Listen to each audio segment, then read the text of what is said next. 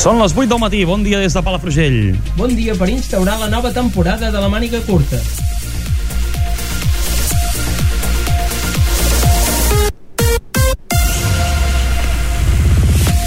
Hola, què tal? Molt bon dia a tothom. És dijous, és 27 d'abril i com deia el nostre company dels serveis meteorològics, Marc Vilà, eh, és un molt bon dia per instaurar la màniga curta. Per què? Doncs perquè avui a les 6 del matí ja teníem 13,4 graus a la tallada d'Empordà, 13 graus a Torroella, 11,8 i temperatura, una de les temperatures més baixes de la comarca a la Bisbal d'Empordà, 11,2 a Palafrugell i 13,1 a Sant Feliu de Guíxols. Què vol dir això? Doncs que les temperatures avui podran arribar fins a una màxima de 25 graus. Recordem que estem a l'abril, però tindrem aquesta, mm, aquesta temperatura mm, pràcticament estival, ja no primaveral. Uh, nosaltres comencem avui saludant a la nostra redacció, primer de tot amb la Maria Alzina, que ens acompanya avui des de l'estudi de Ràdio Capital. Bon dia, Maria, com estàs? Bon dia, Oriol. Bé, bé. Uh, saludem també a l'Anna Salvador, molt, molt bon dia, Anna. Hola, bon dia. Gerard Escaig, bon dia. Bon dia.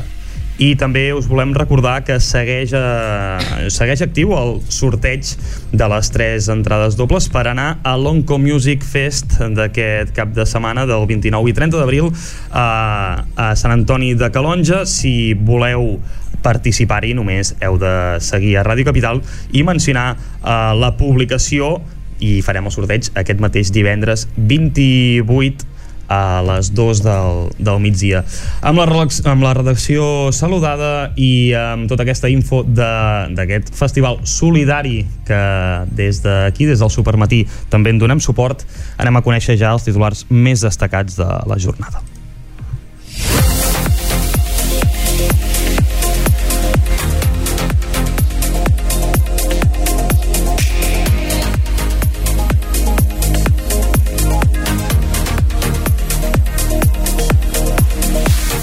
El butlletí oficial de la província ha publicat de manera provisional la llista de candidatures que es presentaran a les eleccions municipals d'aquest 28 de maig, Maria.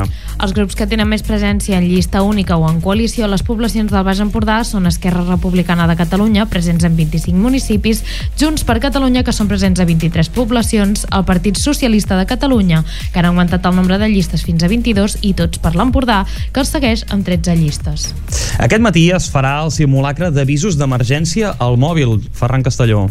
Entre les 11 del matí i la 1 del migdia rebrà un avís amb el missatge d'emergència, que en aquest cas és una prova de protecció civil.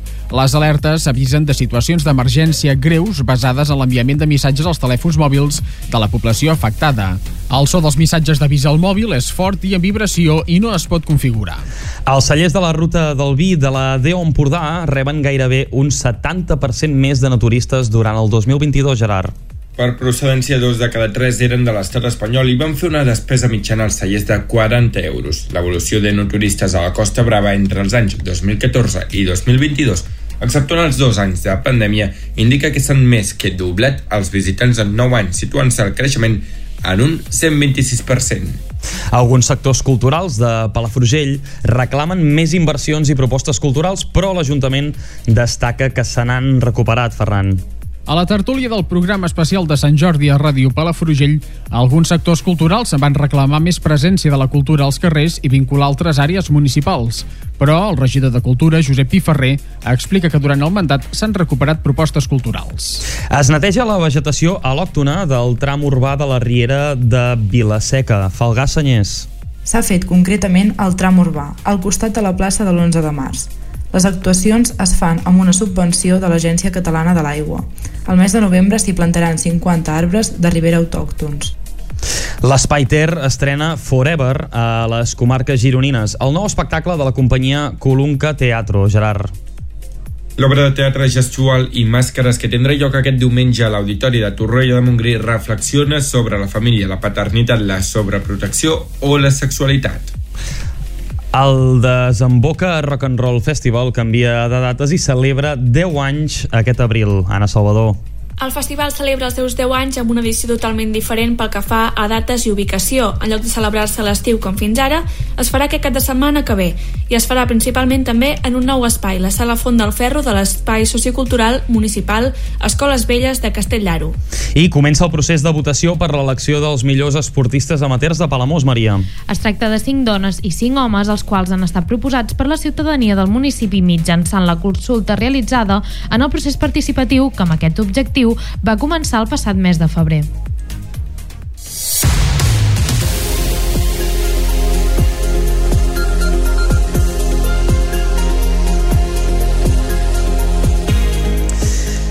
I arribats a les 8 i 5 minuts, ara és moment de saludar Marc Vilà, que ens porta la previsió del temps. Bon dia, Marc.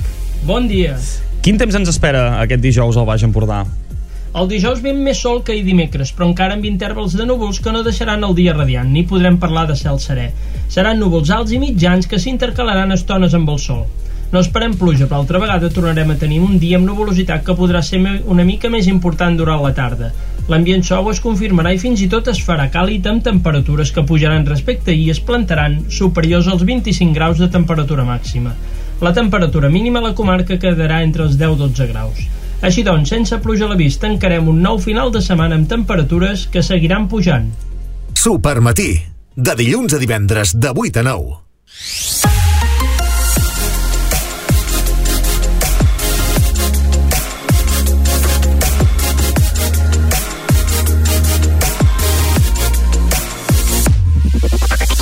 Repassats els titulars i la previsió meteorològica, és moment ara de sentir el comentari d'opinió que avui ens porta Andreu Paneque. Comencen els actes de la campanya electoral i, com a tal, les localitats de les nostres comarques comencen a estar farcides de marquesines dels diferents partits polítics que es presenten a la nostra localitat. Fins aquí podríem dir que tot normal. El que aquest any és un tret diferencial és l'auge de la presidència de l'extrema dreta en les nostres contrades. Les marquesines de Vox han començat a aparèixer en els nostres pobles. Però no només ells, sinó també aquelles formacions que, sota la bandera independentista, també proclamen discursos d'odi i dels quals no hem de tenir cap por a determinar com a extrema dreta, com per exemple Aliança Catalana. No podem acceptar que sota la defensa d'una voluntat d'autodeterminació i d'independència s'encobreixin determinats discursos racistes, xenòfobs, masclistes, entre d'altres exemples de discursos d'odi, perquè si ho permetem, ja no només com a moviment, sinó també com a societat, haurem perdut. Siguin quines siguin les sigles, siguin quins siguin els colors de la bandera nacional que defensin, el fet de veure marquesines d'organitzacions que defensen posicions feixistes als nostres pobles ens mostra la gravetat del problema. Ens denota el terreny guanyat per part dels partits d'extrema dreta, però el més important de tot, ens denota com el vot a l'extrema dreta no és un fet anecdòtic ni residual, ens està demostrant com de necessari és activar-nos per fer front a una de les amenaces que tenim actualment en el si del nostre país. Fer-hi front no vol dir només plantar-hi cara de forma directa. Fer-hi front vol dir no reproduir ni acceptar els marcs que aquestes organitzacions pretenen implementar. Fer-hi front vol dir no donar un pas enrere davant d'aquelles que escampen discursos d'odi. Així que, amigues i amics, aquest any a les municipals també ens juguem fer front a l'extrema dreta. Gràcies, Andreu. Quan passen 8 minuts de les 8 del matí, fem ara una petita pausa. Anem a escoltar Noche Entera de Vico i ara tornem. Sábado noche 19.80 Tengo bebida fría en la nevera. Luces neón por toda la escalera. Toque de glitter, chupito de absenta. Y me pongo pibón. Pues ya esta noche pasa algo entre tú y yo. Gotas de Dolce pa' que huela mejor. Y se va calentando el ambiente. Yo te busco entre toda esta gente. Dime, dime, dime dónde está Tu boquita de fresa, mi mojito de menta Las cosas bonitas al final se encuentran Dos trocitos de fruta, si quieren se disfrutan Te invito a mi fiesta, en mi casa a la una Noche la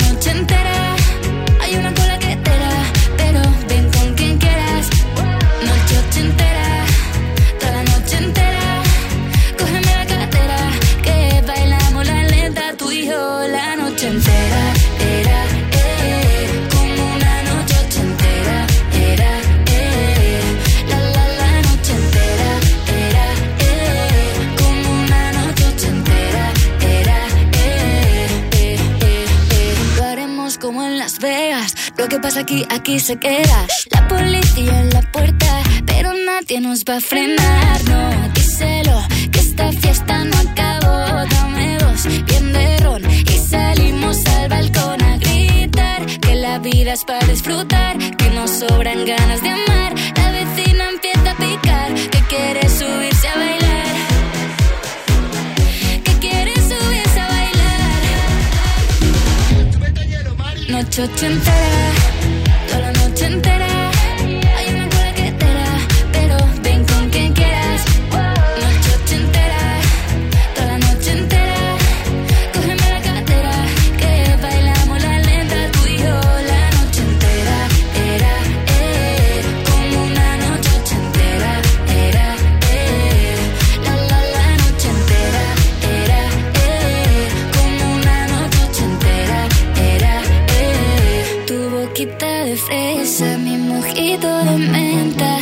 cosas bonitas al final se encuentran.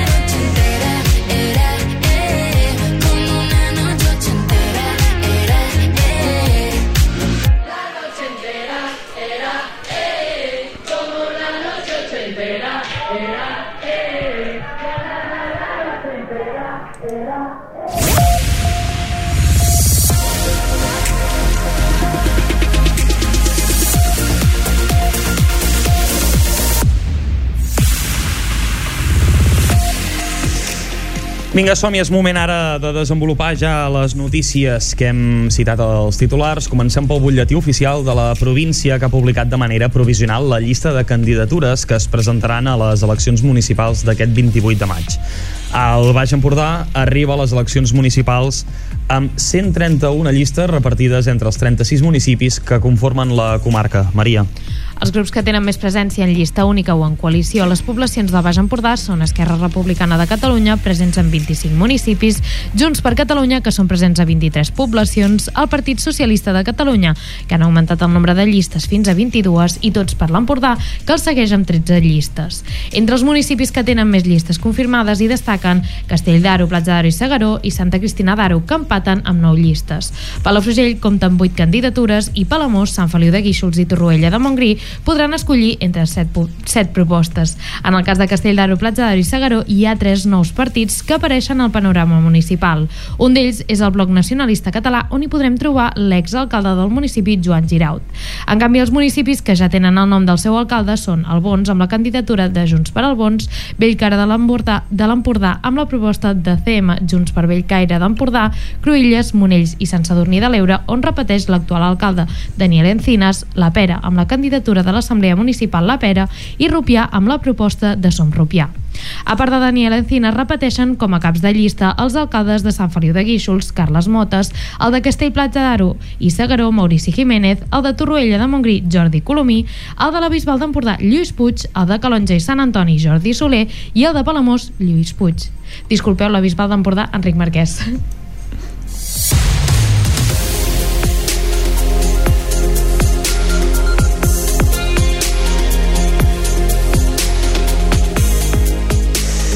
Girona i Catalunya Central faran un simulacre dels avisos d'emergències al mòbil el dijous 27 d'abril, és a dir, avui mateix entre les 11 del matí i la 1 del migdia rebrà un avís amb el missatge d'emergència que, en aquest cas, és una prova de protecció civil. Més detalls, Ferran. Les alertes d'emergència avisen de situacions d'emergència greu basades en l'enviament de missatges als telèfons mòbils de la població afectada. Serveixen per alertar la població de les instruccions que cal seguir immediatament per protegir-se i evitar danys en una zona afectada per una emergència, catàstrofe o accident greu. El sistema es va posar en marxa per complir la normativa del Parlament Europeu i del Consell que obliga els països membres de disposar d'alertes. El so del missatge d'avís al mòbil és fort, estrident i en vibració i no es pot configurar. Apareixerà el missatge que s'identificarà amb el text d'alerta de protecció civil o alerta presidencial segons la configuració del mòbil. Els missatges es mantindran a la pantalla fins que s'accepti el botó. Protecció Civil ha publicat una guia per comprovar que les alertes estiguin activades al mòbil, ja que en alguns casos pot ser que no ho estiguin. A més, el Servei Català de Trànsit recomana mantenir la calma i no fer maniobres brusques si es rep l'alerta mentre es condueix. Un cop feta la prova es pot respondre una enquesta per informar si s'ha rebut l'alerta. Serveix per valorar si el servei funciona correctament.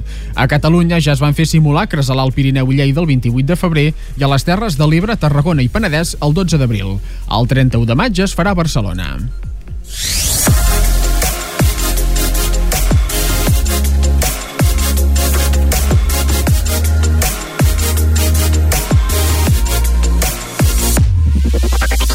Canviem ara de registre. Els cellers de la ruta del Vídeo Empordà han rebut un 69,5% més de naturistes durant el 2022 respecte a l'any anterior, respecte al 2021.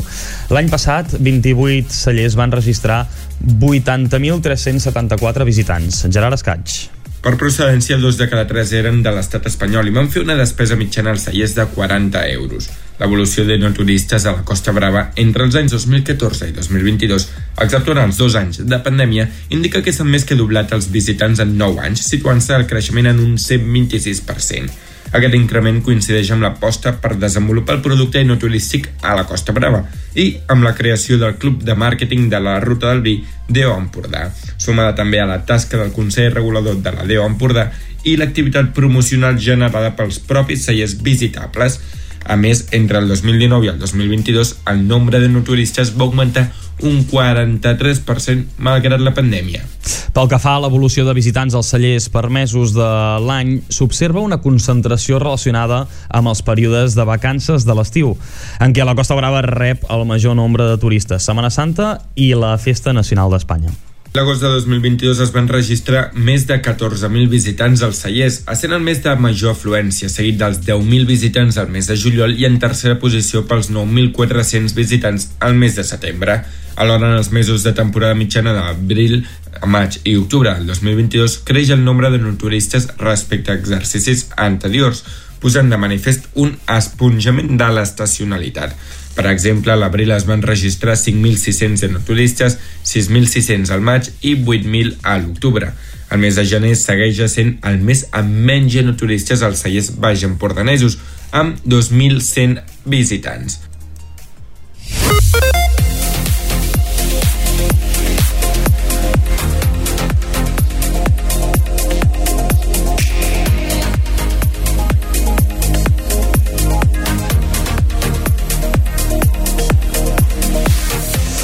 Palafrugell ha eliminat la vegetació al·lòctona del tram urbà de la Riera de Vilaseca, al costat de la plaça de l'11 de març. Les actuacions es fan amb una subvenció de l'Agència Catalana de l'Aigua. Falgà Senyers. La primera fase ha consistit en l'eliminació dels herbassars, verdisses i canyes, que dificulten la capacitat de desigualtat de la llera. Per evitar que tornin a créixer les canyes i estabilitzar el terreny, s'hi està col·locant una tela de cobertura biodegradable. Al mes de novembre començarà la segona fase. S'hi plantaran 50 nous arbres de ribera autòctons i aprofitant l'època de plantació. Les feines s'han adjudicat a l'empresa Alameda Torrent SLU per un import de 18.730 euros i s'executen sota la supervisió dels tècnics de l'àrea de serveis municipals.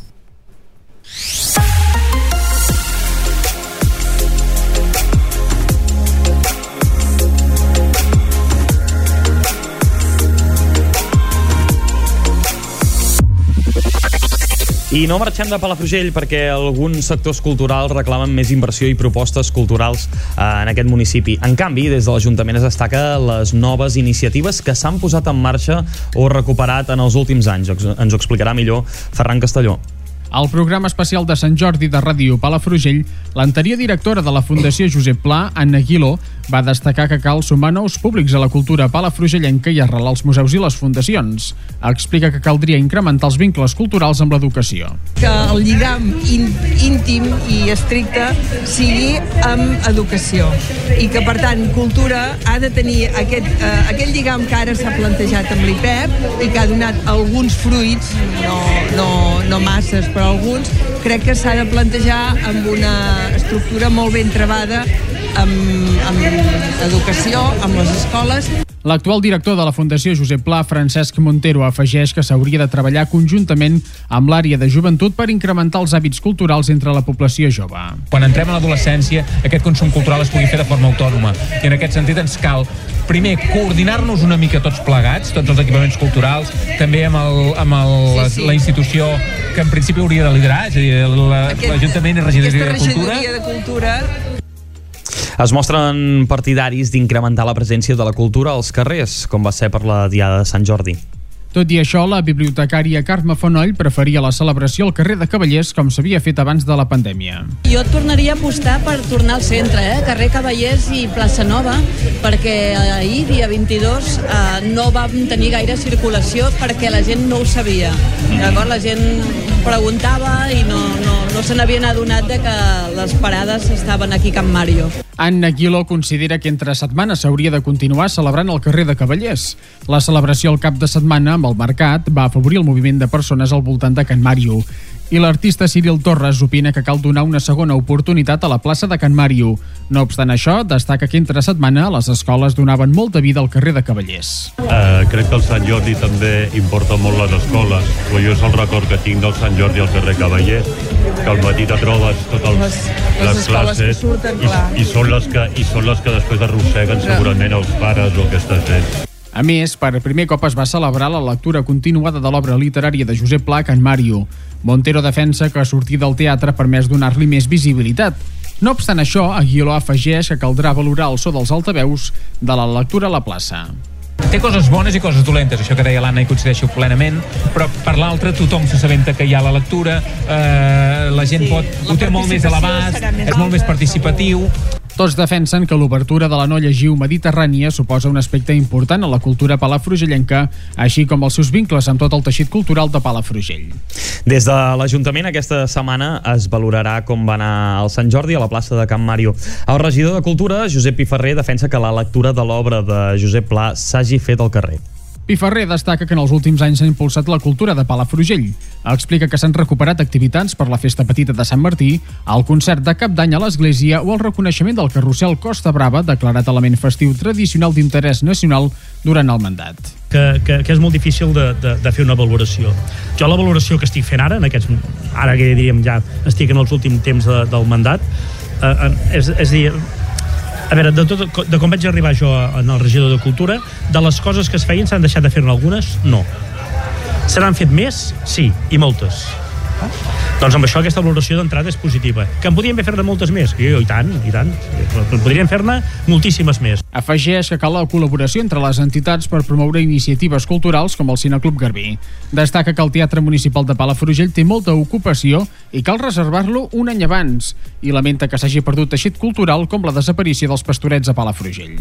Evidentment que podíem fer moltes altres coses, però també vull recordar que sobretot a, a, a, arrel del Covid les entitats han, han patit molt. Mm -hmm. Vull dir, a nosaltres ens agradaria, per exemple, una de les coses que teníem en programa i que ens havia agradat molt de fer era eh, molt més el, el, el, la part teatral. Però no fent venir obres de fora que ens costen un ronyó, sinó una cosa molt més propera.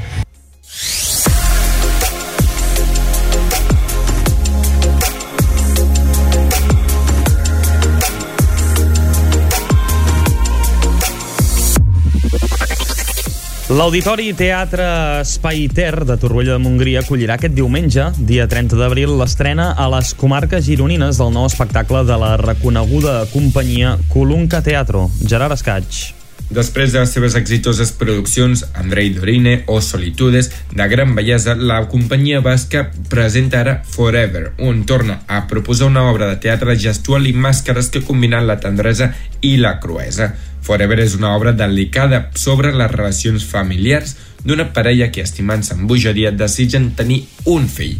Després d'un llarg procés ple de dificultats per concebre i l'esgotament que això genera, finalment aconsegueixen quedar-se embarassats. Els obstacles soferts en el camí fan que protegeixin la seva criatura com un tresor i protegint-lo tant, en realitat el desprotegeixen.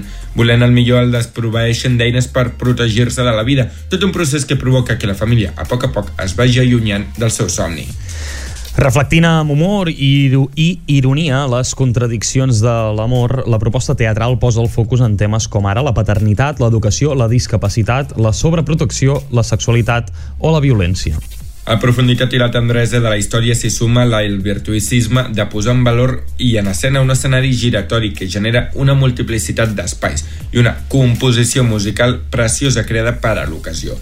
Forever és una coproducció de la companyia Colunca Teatre amb el Centre Dramático Nacional, el Teatre Artiga de Bilbao i el Teatre Victoria Eugenia de Donosti.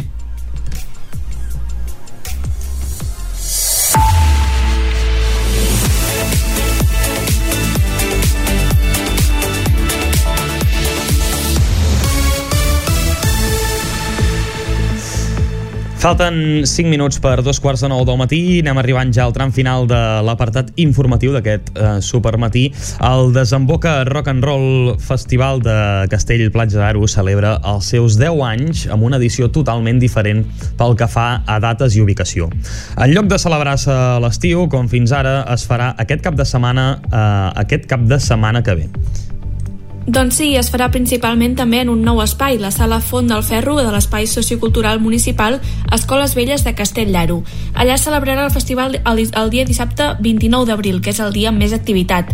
A partir de les 9 del vespre hi haurà quatre actuacions a l'escenari. Branquia Johnson, Família Camagno, BBC i la Perra Blanco Trio, que tancaran la nit amb el seu concert a partir de la mitjanit. Es podrà entrar al recinte, això sí, a partir de les 8 del vespre i hi haurà servei de bar i menjar. Pel que fa al diumenge, el festival es desplaçarà al Golfo de Platja d'Aro, on actuarà el Tolo a la una del migdia. Totes les actuacions seran gratuïtes fins a completar l'aforament. Es poden reservar entrades en línia a la pàgina web del festival a un preu de 3 euros si es vol una consumició o 5 euros si es vol una consumició i una xapa commemorativa del festival.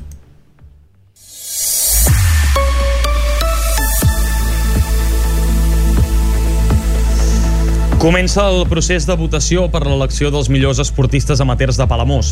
Es tracta de 5 dones i 5 homes, els quals han estat proposats per la ciutadania del municipi mitjançant la consulta realitzada en el procés participatiu que, amb aquest objectiu, va començar el passat mes de febrer. Maria Alzina. En la tria de persones proposades com a candidates s'ha tingut en compte no solament les seves marques i resultats esportius, sinó també per les seves qualitats humanes, socials i solidàries, que se sumen per l'assoliment d'aquest reconeixement que fa cada any al municipi. D'aquesta manera s'han destacat els títols oficials de la federació corresponent, marques personals i rècords de les proves en les quals es competeixen, però també l'esforç emprat per aconseguir els èxits, així com la trajectòria esportiva singular, experiències esportives o fets personals extraordinaris més enllà de les competències competicions. Ara s'ha iniciat la darrera fase d'aquest procés amb les votacions populars que es poden fer totes les persones empadronades a Palamós majors de 14 anys amb un màxim de 3 suports en cadascuna de les dues categories, masculina i femenina. El procés de votacions es realitza mitjançant la plataforma Decidim i es podrà fer fins al dia 20 de maig. Les 10 candidatures finalistes són Blanca Batlle pels resultats esportius assolits en l'àmbit de l'atletisme, Clàudia Castellanos pels títols aconseguits en gimnàstica gimnàstica rítmica, Roser Castillo pels resultats obtinguts en natació màster, Maribel Morillas en la secció triatló, Laura Rodríguez pels mèrits obtinguts en el món de l'atletisme, Ramon Figueres per ser vigent campió d'Espanya de vela de la classe Europa, Alberto García pels reptes assolits en la categoria de trail, Biel Mas pel treball assolit en la categoria de bàsquet catalana de mini, Josep Navarro per la tercera posició en la Titan Desert. I finalment Martí Ramírez per formar part de l'equip guanyador de la Tilsker Whisky Atlantic Challenge. La votació popular, que ara s'iniciarà, donarà com a resultat el nom de les dues persones guanyadores com a millors esportistes amateurs del municipi 2022, que es faran públics durant la gala de l'esport per la música que tindrà lloc el dia 15 de juny al Teatre La Gorga. Fem una petita pausa, arribem a dos quarts de nou i tot seguit l'entrevista.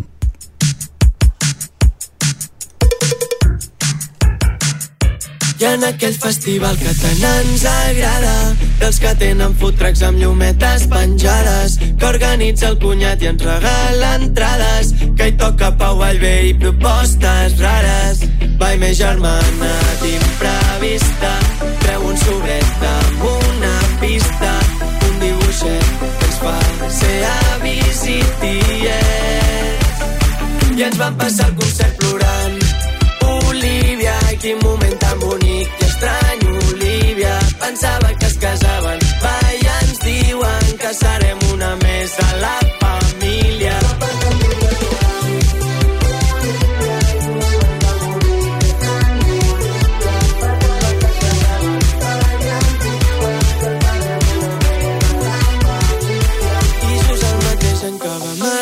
L'avi. Surt una panxeta i els papes són avis. D'això va la vida, tot és momentani. Gaudeix de cada dia va massa ràpid i no sé com ets. Olivia, però ja t'estimem una mica. Jo que he vist la Clara de petita i apareixes tu. I ens vam passar el concert plorant. Olivia, quin moment tan bonic i estrany, que serem una més de la família. I a sobre va tocar Bugambilias i jo em sentia el protagonista. Avui l'únic que vull és veure't, Olivia. Sempre seràs la gran de la nova família. Vai, més germana d'imprevista, treu un sobret amb una pista, un dibuixet que ens fa ser avis. Passar el concert plorant. Olivia, quin moment tan bonic i estrany, Olivia. Pensava que es casaven, va i ens diuen que serem una més a la família.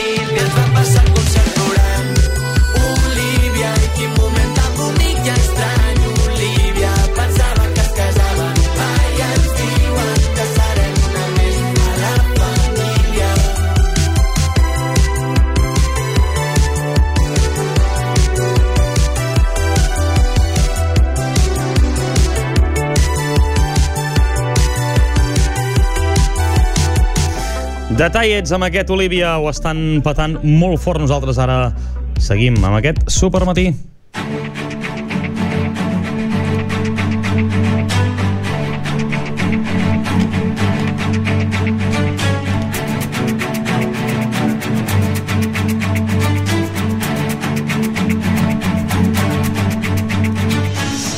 Aquest passat 23 d'abril, Palamós va homenatjar en un acte a l'Espai del Peix una de les figures més implicades i rellevants amb el municipi, Jordi Sistac Roura. L'acte de reconeixement el van impulsar l'Associació Amics de les Illes Formigues, la Fundació Bimar, l'Institut de Palamós i l'Ajuntament del municipi, entitats vinculades amb l'homenatjat. Per parlar-nos una mica més de l'acte i de la seva trajectòria ens visita el supermatí Jordi Sistac Roura. Bon dia, senyor Sistac. Hola, bon dia. En primer lloc, quan van anunciar-li que rebria aquest, aquest homenatge? Perdó?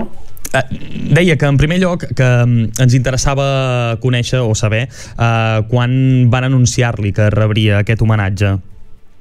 Ah, no, va ser realment una sorpresa. Inclús quan estava dins de l'acte em pensava que la cosa anava mm, per un altre camí. No, sorpresa total. Per tant, no, no en sabia res. No, no, evidentment. I, I quina va ser la seva reacció un cop ho va, ho va saber? Bé, com que era un lloc on ens reuníem per altres actes, on també sovint hi havia molta gent, doncs primer em pensava que la cosa anava per el que en diuen la plataforma de defensa del litoral, i després al cap d'un bueno, uns moments vaig veure que no perquè faltava el director general i, i francament amb estat de xoc Uh, per conèixer-lo una mica més a fons, vostè està implicat en diverses entitats del municipi. Una d'elles és, per exemple, la Fundació Bimar. Per què va decidir implicar-se en aquesta fundació?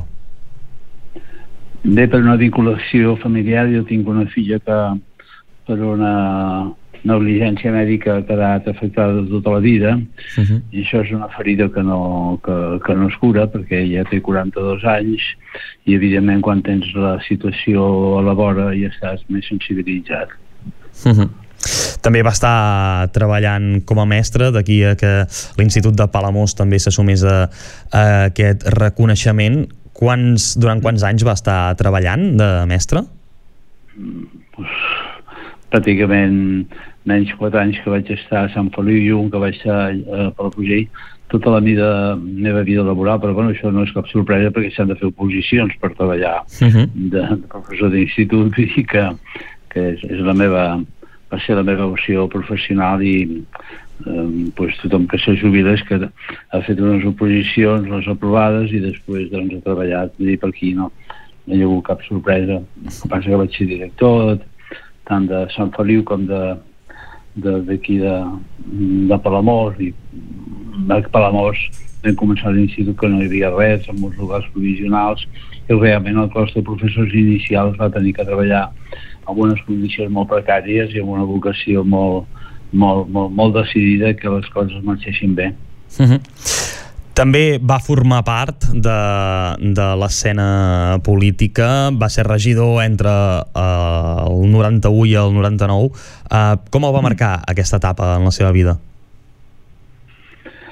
Bé, va ser molt interessant, a més hi havia temes que en aquell moment van tenir força repercussió social, com eh, la, la preservació no, de Castell, o la, la dimensió de l'Hospital de Palamós, el creixement uh -huh. de Palamós per l'Avinguda de Catalunya.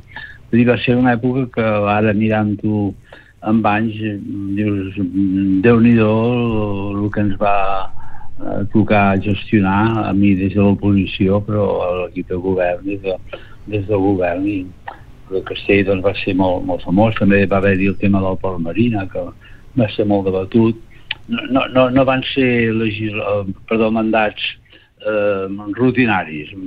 Sempre hi havia algun tema punyent amb, uh -huh. amb, amb forces exteriors que pressionaven en un sentit o un altre i que eh, eh, ens animàvem els que estàvem al territori a, a participar-hi. Uh -huh. Una altra de l'associació eh, que es va voler sumar a aquest acte de reconeixement va ser l'Associació d'Amics de les Illes Formigues. Eh, com va lluitar vostè per la, per la, presenta, per la preservació de, de les Illes Formigues? Bé, ara ja hi ha una taula de gestió del litoral que em sembla que és la primera que hi ha a Catalunya o, uh Mhm. -huh. o la segona, però en tot cas per aquí és la primera que junta tots els agents de la costa, des dels turístics fins als pescadors, passant pels submarinistes o els que lloguen barques o, o els ports esportius o no esportius, etc que intenten posar una miqueta d'ordre. I això va ser, pues, un dia amb un sopar que tothom parlava de que ja eren masses, de que estàvem desbordats, de que aviat doncs, no hi cabríem, doncs vam decidir, vam decidir fer aquesta associació. Quin únic mèrit va ser un dia anar eh, a la Generalitat de Barcelona a les dues direccions generals eh, afectades, la de pesca i la de territori, i dius, escolta, som, només som veïns que estem patint perquè veiem que això Mhm. s'està inflant i aquí ja el rebentarà si no hi fotem mà. I mm, doncs els hi vam caure bé, diu, no, no, si justament estem buscant un territori on hi hagi mm, certa conscienciació d'això per...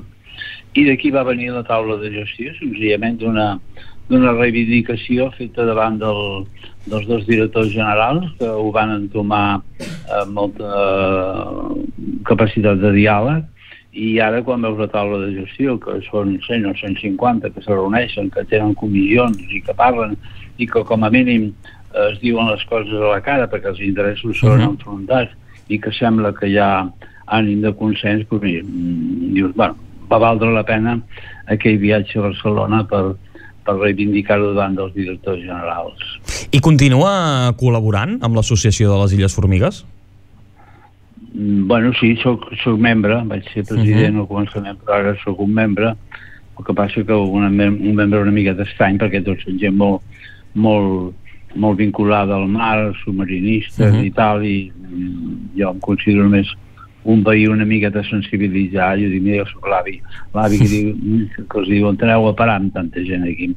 però, però no, no, però tenim molt, molt bona relació personal i, i ens ho, la veritat és que ens ho passem molt bé. Considera també que hi ha d'haver aquesta, diguéssim, eh, aquesta representació veïnal a banda de, de, dels que realment estan palpant més el, el mar? Perdó? Com, De- com valoro? Pues, no, no, molt, molt positivament. És una mostra de que, de que um, les coses han de sortir de baix perquè malament quan només és des de dalt que es donen uh -huh.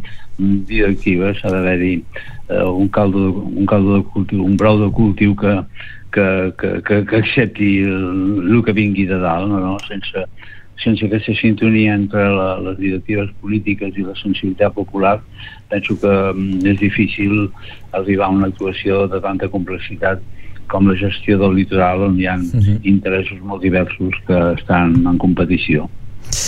Um, hem parlat amb Jordi Sistac Roura, que va rebre aquest acte de reconeixement uh, impulsat per l'Associació Amics de les Illes Formigues, la Fundació Bimar, l'Institut de, de Palamós i l'Ajuntament del municipi, entitats vinculades amb, amb el propi homenatjat. Senyor Sistac, moltíssimes felicitats, un agraïment també des del nostre programa, des del Supermatí, que s'emet per Ràdio Capital, Ràdio Bisbal i Ràdio Palafrugell, eh, per eh, tota aquesta tasca feta i dedicada, i des d'aquí ens sumem el reconeixement, i també moltíssimes gràcies per atendre'ns avui en directe. Si m'ho permet, només volia dir que l'homenatge va, va ser personal, però jo interpreto que, evidentment, anava dedicat a tots els pares que viuen en la mateixa situació. Uh -huh. eh, en el cas de Vímar, a tots els que eh, han col·laborat amb que ara Vímar doncs, ja sigui una empresa de serveis socials important, amb 70 treballadors i atenent a més de 100 persones, que des de la foscor i en segona línia eh, han estat des de fa molts anys treballant, de manera que no, no és un... I el que diu respecte a Vímar també respecte a, a l'associació de formigues i a qualsevol... Vull dir, no és una persona la que fa les coses, sinó tot un equip que li dona suport i que col·labora i que anima. Res més que això. L'homenatge anava dedicat a tots ells. Doncs queda, queda dit. Moltíssimes gràcies, senyor Sistac, per acompanyar-nos avui. Molt bé, gràcies a vosaltres per donar la publicitat. Adéu-siau. Bon dia.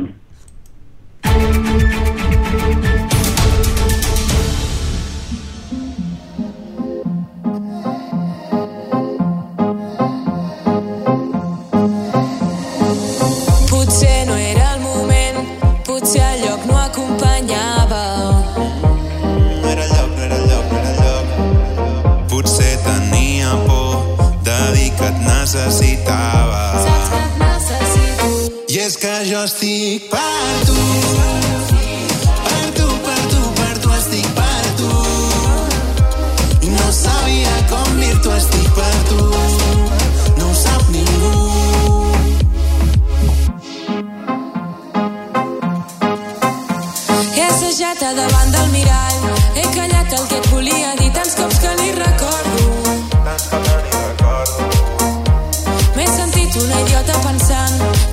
Ja m'havia fet gran, però encara et tenia al cap. Quants missatges d'amor mai et vaig enviar. Massa voltes i voltes i voltes i voltes per deixar-ho estar. Quants missatges d'amor mai et vaig enviar. No vull deixar-ho estar. I és que jo estic per tu.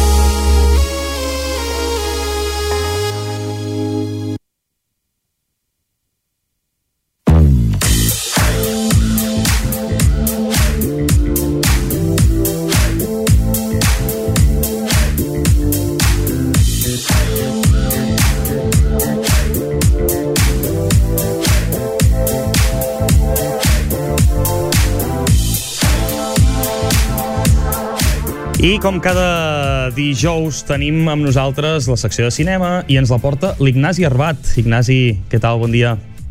Hola, bon dia, com anem? Molt bé, feia dies que no, que no parlàvem, em falten novetats, em falten cosetes.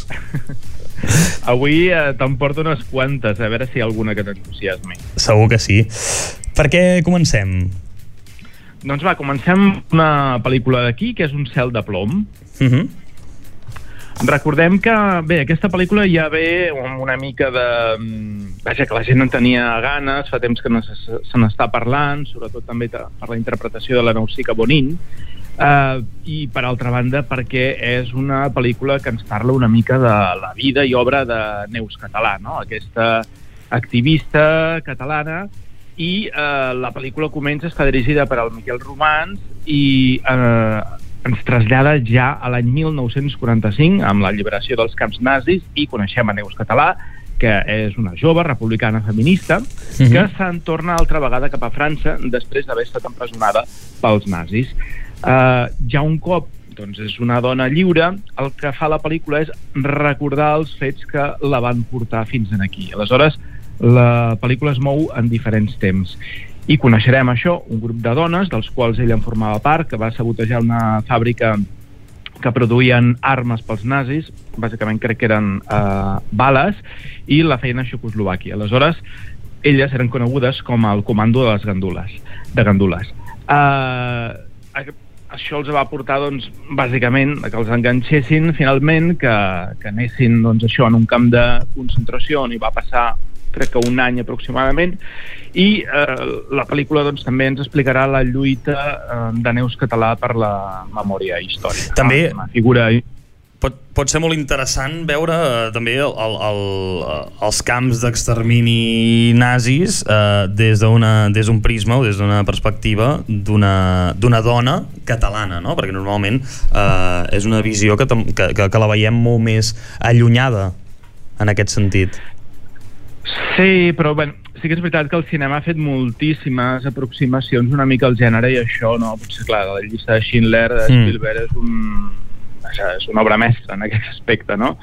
Uh, bueno, sí, és el que aquí potser ens ofereix això, una història més bueno, d'una persona mm, que, que nostra, diguéssim, no? que vivia aquí molt a prop nostra, que era catalana i, i aquesta cosa més propera. Uh -huh. uh, on s'estrenarà? En principi tot arreu, té una estrena, diria, bastant important. Uh -huh. Doncs, doncs ho, ho seguirem. Pot ser que s'estreni també a, a TV3, Ignasi? Uh, home, suposo que s'estrenarà, però eh, no ara. Em, em, so, em sona molt, em sona molt haver-ho haver vist anunciar, però probablement uh, no era en directe per... per uh... No, uh, Mira, jo suposo que, clar, ara em comenta, Digues, digues, em comenta en Dani Cortés, que també que és eh, el nostre company de, de Ràdio Palafrugell, que també s'estrenarà aquest cap de setmana a Palafrugell. Uh, Mhm. Vull dir que, que suposo que serà una estrena així una mica, una mica global. Uh, I se, segurament la dada que et dono jo de TV3 no, no és pas exacta, eh? però probablement és, és que la vaig veure anunciada allà i em vaig imaginar que la farien per, TV, per TV3. No em facis Vaja, massa que la cas. faran per TV3, no, la faran per TV3 segur, seguríssim, uh Mhm. Oriol. El que passa és que, clar, hem de deixar la finestra de la, que la gent vagi al cinema la vagi a veure Evidentment. i ja, quan, quan l'hagi vist tothom, doncs llavors a la tele. No crec que trigui més d'un any, eh? aquestes pel·lícules solen tenir una estrena bastant ràpida a TV3, Mhm. que és productora també d'aquesta pel·lícula, per tant, doncs, passarà per allà. Doncs de moment tenim un cel de plom de Miquel Romans. Què més? Uh Mhm. -huh. Què més s'estrenarà? I en aquest cas no, no ens allunyem dels nazis de la Segona Guerra Mundial, però canviem absolutament de gènere. També anem de Catalunya a Finlàndia uh, i s'estrena Sisu. Uh, què és Sisu? Sisu és la pel·lícula guanyadora uh, el premi a la millor pel·lícula al Festival de Sitges, que a més a més es va emportar un grapat de premis més, entre ells el de millor actor, crec que també jo, un grapat, no? Que és el Jomito Milà. Uh, el director és uh, Jamar Helander, que aquest senyor ja havia guanyat a Sitges fa més de 10 anys amb una pel·lícula... Aquella a mi no m'agrada gaire, Rider Sports, Mhm. però en aquest cas aquesta és un festival de pel·lícules. És a dir, que quan penses una pel·lícula per passar-t'ho bé al Festival de Sitges és aquesta, i per això es van dur el premi, no? En aquest cas, eh, la història és un, és un home que viu allà aïllat, allà a Finlàndia, una part on no hi ha absolutament ningú, viu totalment sol, i el tio es dedica a buscar or. I mentre estan de retirada, perquè s'està acabant la guerra, es creuen uns nazis, descobreixen l'or i li foten una pallissa i s'enduen doncs, el que ha aconseguit aquest home. I aquest home el que farà és com una mena de Rambo finlandès, perquè aquest tio és un Rambo, no és com el madur, vell i tal, anirà a pels nazis a destripar-los. Eh, ell també rebrà moltíssim, eh? però el tio aguanta i aguanta. Bé, és una salvatjada de divertiment, gore, i, i, i veure nazis massacrats de la manera més salvatge possible. Hòstia, ens, ens, les, ens les venut molt bé, ens les venut molt bé i a més sempre hi ha aquell punt de, de veure el protagonista fent el que tu haguessis desitjat fer en aquell moment, no? Sí, sí, sí, sí, sí, no, no, i a més té, té, té moments, té moments boníssims, a més hi ha, també hi ha un, un grup de dones que, que, que lluiten, bé, és, és, està molt bé, no? Hi ha el director, com va fer la presentació a, a Sitges, eh, va dir que després d'aquesta pel·lícula tindríem clar que no hem de tocar els pebrots als finlandesos. doncs també també és una estrena molt interessant, Sisu. Uh, quines estrenes més ens arribaran? Tenim Peter Pan i Wendy, no? Co exacte, correcte. Una versió en imatge real de Peter Pan, que en aquest cas això no s'estrena en cinema, sinó que arriba directament a la plataforma Disney+. Plus. Recordem que mm, el dilluns és festa, no? Per tant, crec uh -huh. que em sembla que dimarts també moltes escoles fan dia no lectiu, per tant la mainada té quatre dies eh, de festa seguits i, pensant una mica també en això, imagino que Disney aprofita i estrena aquesta pel·lícula que, ja ho hem dit, és una versió d'imatge real del clàssic d'animació de Disney, no? aquests uh, live action que fan.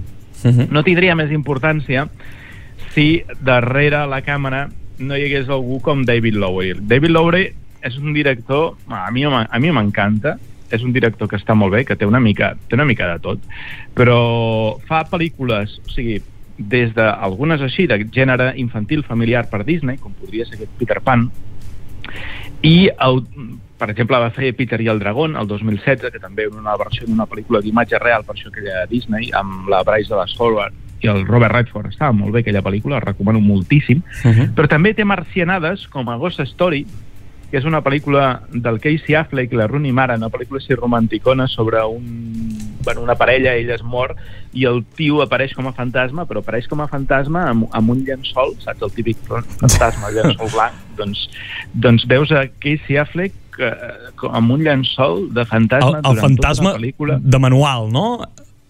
Sí. El de tota sí, la sí, vida. Sí, sí, de manual. Exacte, és una, mar és una marcinada de pel·li, eh? D'aquestes que va dividir una mica el públic. Té The Old Man and the Gun, és una pel·li del Robert Redford, que és collonuda, no? que fa una mena d'atracador de bancs i tal. I la última és El Caballero Verde, eh, Green Knight, que és una pel·li que es va estrenar aquí a, a Apple, de uh Mhm. -huh. Dev Patel, que és una mena de reinterpretació de la llegenda artúrica, no? però amb, amb diferents elements, fantasia medieval, que també és una altra marcianada. Dir que t'ha d'agradar una mica el rotllo. I ara torna amb aquest gènere. Per tant, o sigui, si no fos David Lowery, jo és que ni li hagués fet ni cas a un Peter Pan en imatge real, que si té de veritat em ve molt poc de gust. Ara, eh, veient aquest director, dius, home, eh, a mi m'agrada. Per tant, suposo que haurà fet potser alguna cosa diferent.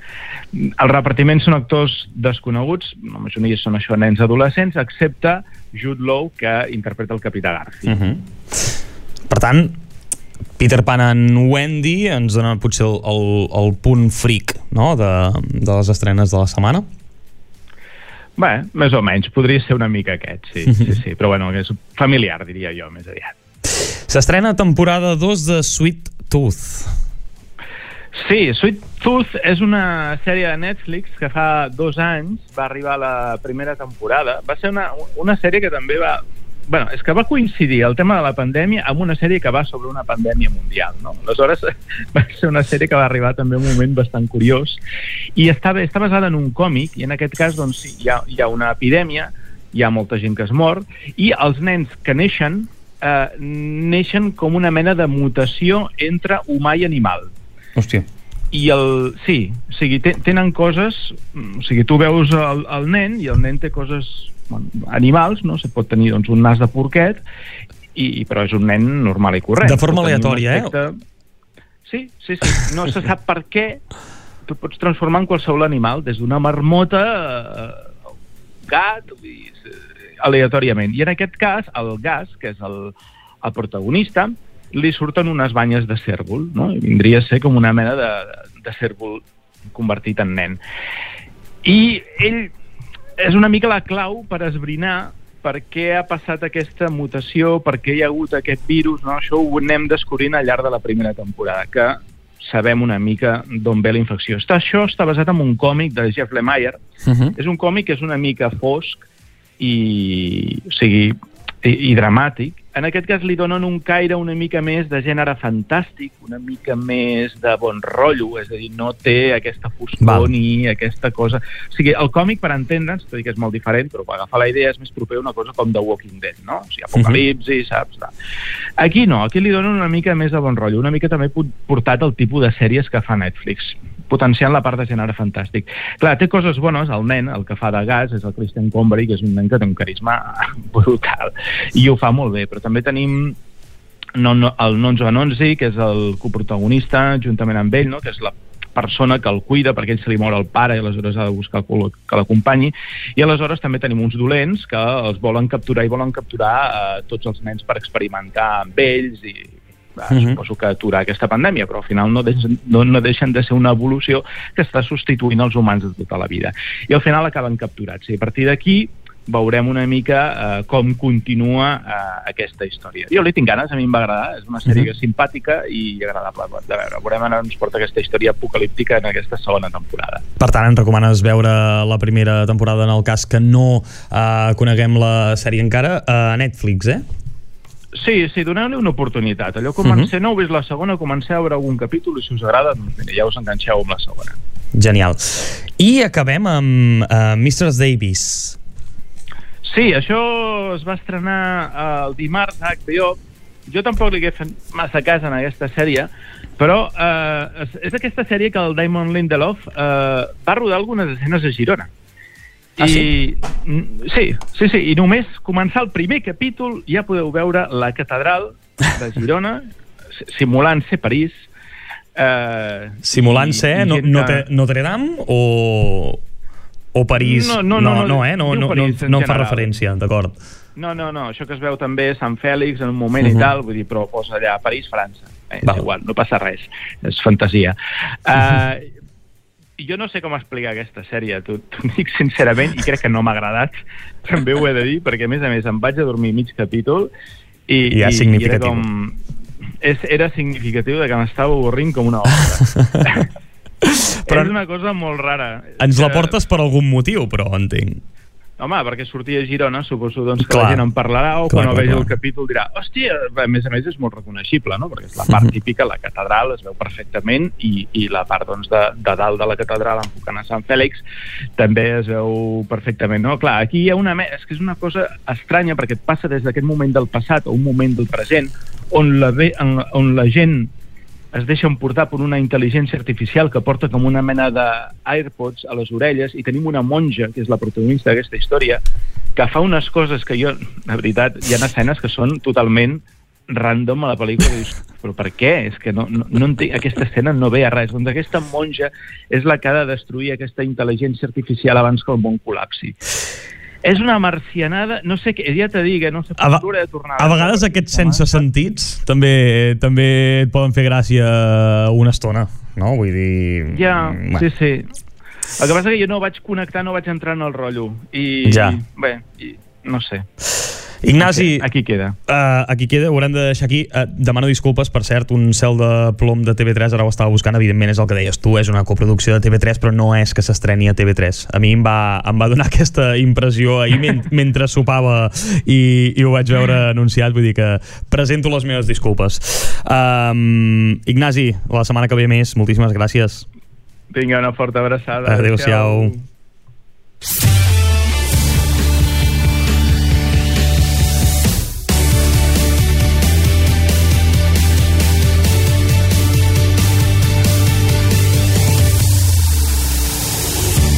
I nosaltres anem acabant ja aquest supermatí, avui en directe des